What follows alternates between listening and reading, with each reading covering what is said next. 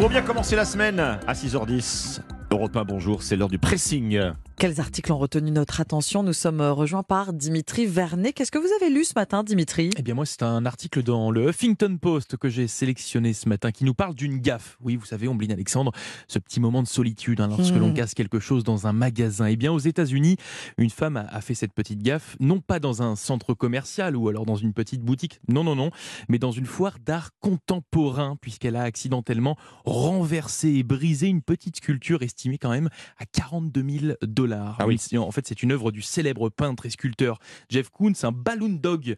Euh, vous savez, c'est une représentation d'un ballon gonflable sous forme de chien.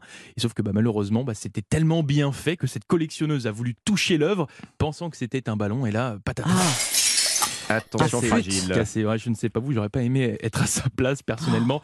Bon, sachez que malgré tout, elle ne paiera rien, pas un seul centime, car en fait, comme dans la plupart des musées, les œuvres ont des assurances permettant de couvrir leur restauration et les éventuels dégâts qu'elles pourraient subir. hein. Car oui, en fait, ce Balloon Dog n'est pas un cas isolé. hein. Les œuvres endommagées dans les musées, c'est quelque chose qui, qui est assez régulier. Et donc, ces assurances permettent de prendre en charge ces coûts-là. Et donc voilà, cette gaffeuse ne paiera rien. Elle n'aura pas d'amende ni de sanction non plus, puisqu'en fait, oui, les musées jugent de l'intentionnalité du geste. Là, en l'occurrence, bah, c'était un accident, donc elle ne risque rien, ce qui est bien différent hein, pour ceux qui abîment volontairement des œuvres. Oui. Ou à ce moment-là, bah, par exemple en France, hein, la peine peut aller jusqu'à 7 ans de prison et 100 000 euros d'amende. Ça, ça- Voilà. ça fait mal au portefeuille. Foire d'art euh, à Miami, une sculpture de Jeff Koons se brise accidentellement à cause d'une visiteuse, c'est-à-dire dans le Huffington Post. ne pas toucher. ne pas toucher. On touche avec les yeux. Voilà. Votre sélection avec les yeux, on Oui, ce avec les oreilles, Avec j'ai envie les de vous dire. Vous l'avez peut-être découverte hier sur France 2, la chanson de la France pour le concours de l'Eurovision. Son interprète, euh, la chanteuse Lazara, l'a présentée ce week-end à la presse et c'est le Parisien aujourd'hui en France qui en parle, notamment ce matin. Mais avant d'en parler, effectivement, écoutons plutôt. Ça commence avec une montée de cordes. C'est très orchestral. La voix ensuite de la chanteuse euh, Lazara, un petit peu à la Piaf, hein. Oui, dans le phrasé. oui, Ouais, oui, c'est ça. oui, à, la, à la. Barbara, à la Barbara Les Pravi, influences. oui, qui a déjà eu la lourde tâche de représenter la France en 2021 à l'Eurovision. Barbara Pravi qui est arrivée deuxième juste derrière les Italiens de Maneskin, donc c'est peut-être une bonne pioche concernant Lazara. La chanson s'appelle Évidemment, et attention pour le refrain, alors là on passe en mode électro-disco. Évidemment, toutes ces belles promesses que j'entends, ce n'est que du vent.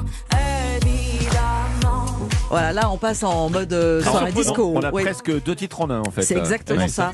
Lazara, donc c'est son nom, comme le poème de Victor Hugo. Elle est québécoise, montréalaise précisément. Elle a été sélectionnée sans passer par un vote d'un jury et du public, comme ces dernières années. Évidemment, c'est une chanson qu'elle a euh, écrite pendant la préparation de son deuxième album avec, euh, dit-elle, son complice Benny Adam, produit par le duo électro Banks and Ranks.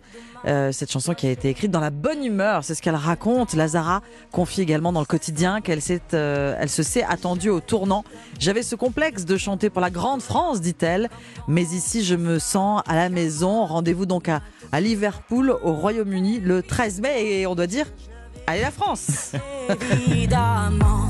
Voilà, évidemment, pour gagner euh, dans le Parisien, aujourd'hui en France, la chanson de Lazara. Je sais pas s'il y a des offres d'embauche, euh, recherche chanteur ou chanteuse pour, euh, pour, gagner l'Eurovision, pour Euh, qu'enfin la. France gagne à nouveau l'Eurovision. Oui, et puis comment se fait le recrutement, euh, surtout quand il Ah n'est oui, pas, vote, voté oui, oui, par le public Mm. ou par un membre, par des jurys Je ne sais pas. On termine ce tour de table, Alexandre, Eh avec bien, vous. à propos d'offres d'embauche, justement, je ne sais pas si vous l'avez remarqué, si vous regardez les offres d'emploi, le tutoiement est de plus en plus fréquent. Ça n'a pas échappé en tout cas au Figaro ce matin. Toujours plus de tu dans les offres d'em- d'embauche. Et oui, c'est pas qu'une impression. L'usage du tutoiement a quasiment doublé en réalité depuis le 1er janvier 2020 selon la plateforme de recrutement Indeed.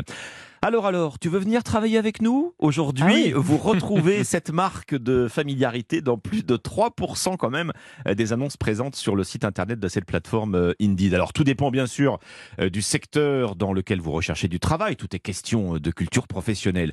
Tu aimes le travail en équipe, tu sais prendre des initiatives?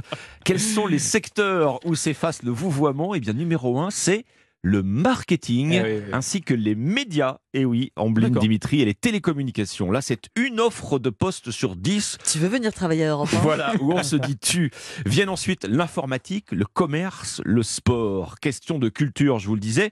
Question de cible aussi, dans ces secteurs où on recherche en majorité des profils jeunes. Les recruteurs s'imaginent donc que bah, le tutoiement va atteindre plus facilement euh, ce type de public. Ce qui est bien plus intéressant, en fait, euh, dans l'usage de ce ton familier, eh bien, c'est qu'en creux, ces mêmes recruteurs espèrent aussi véhiculer un message dissuasif pour les chercheurs d'emploi plus âgés, si l'on en croit la plateforme Indeed. Ah. Donc, Voilà. donc il y a- un objectif derrière, c'est Eh pas oui, juste de la familiarité. oui, le tu, ce qui ne manque pas de piquant, hein, en, en plein débat sur la réforme des retraites et, et- et sur l'emploi des seniors. Vous pouvez donc, euh, ah, ça veut dire réunir 100% des compétences requises demandées sur cette fiche de poste, mais vous sentir exclu Mm. par l'usage du tu et finalement renoncer euh, à postuler. Ce détail du tutoiement, qui n'en est d'ailleurs pas écrit le Figaro, agit donc bel et bien comme un frein supplémentaire à l'emploi des seniors. On rappelle qu'en France, euh, le quotidien rappelle ces chiffres, hein, que euh, seuls 56% des 55-64 ans ont un emploi. C'est beaucoup moins qu'en Suède, qu'en Allemagne, où le taux d'emploi des seniors frôle respectivement 77 et 72%. Alors, tu veux mettre ton expérience au service de notre entreprise, mais est-ce que tu es sûr que tu n'as pas trop d'expérience non plus? Ah oui, c'est Ah oui, la double question. ça, la, le- la- la subtilité de ces offres d'emploi. C'est la petite histoire euh, du Figaro ce matin. Merci Alexandre.